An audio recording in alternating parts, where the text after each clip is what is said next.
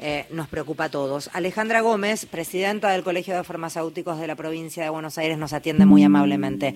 Eh, Alejandra Federica Paz te saluda, ¿cómo va? Hola, ¿qué tal? Buenas tardes, ¿cómo estás? ¿Es así como dice el comunicado?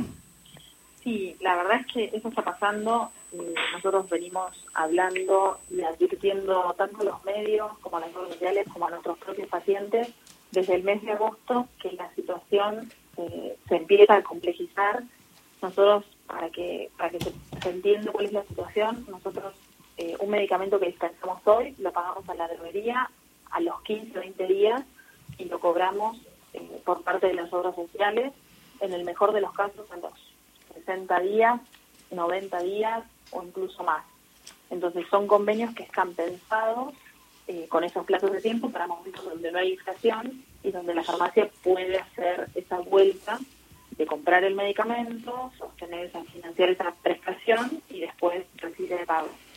La verdad es que hoy esa situación, con la inflación que hay, con los aumentos que hemos tenido por parte de los laboratorios de los medicamentos, en muchas farmacias empieza a ser eh, difícil de sostener y difícil de pagarle a la droguería eh, y poder recibir el medicamento. Suena, suena lógico como planteo, todos entendemos de lo que estás hablando porque todos, solamente con ir al súper ya sabemos que lo que estás relatando es así. Ahora, eh, ¿cuál sería la solución si es que existe? ¿Con quién están hablando? Porque la verdad es que, que, aquel que requiere de ese medicamento, y no te lo voy a contar a vos, que seguramente conoces a la gente que va a la farmacia en la que vos trabajás o de la que sos propietaria, y conoces toda la historia de esa persona y lo importante que es ese medicamento y muchas veces sin el descuento no se puede pagar. No, exacto. Eh, entendemos que el acceso al medicamento y en el caso, digamos, del paciente, como vos decís, muchas de nuestras farmacias son farmacias que están en el barrio, que conocemos a, los pacientes que vienen, eh, sería muy difícil que se paguen de forma, digamos, sin el descuento del lugar social.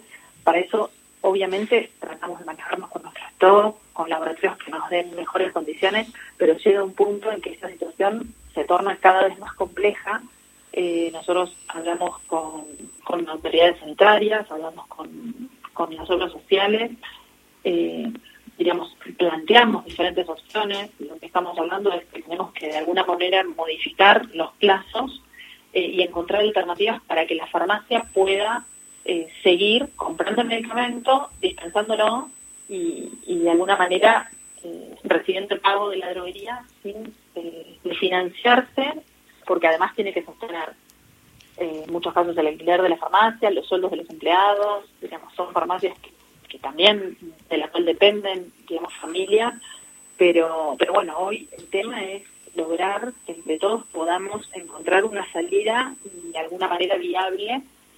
Eh, esta semana tenemos reuniones también con la administración, con economía, así que, entendemos que, que la solución tiene que ser en conjunto.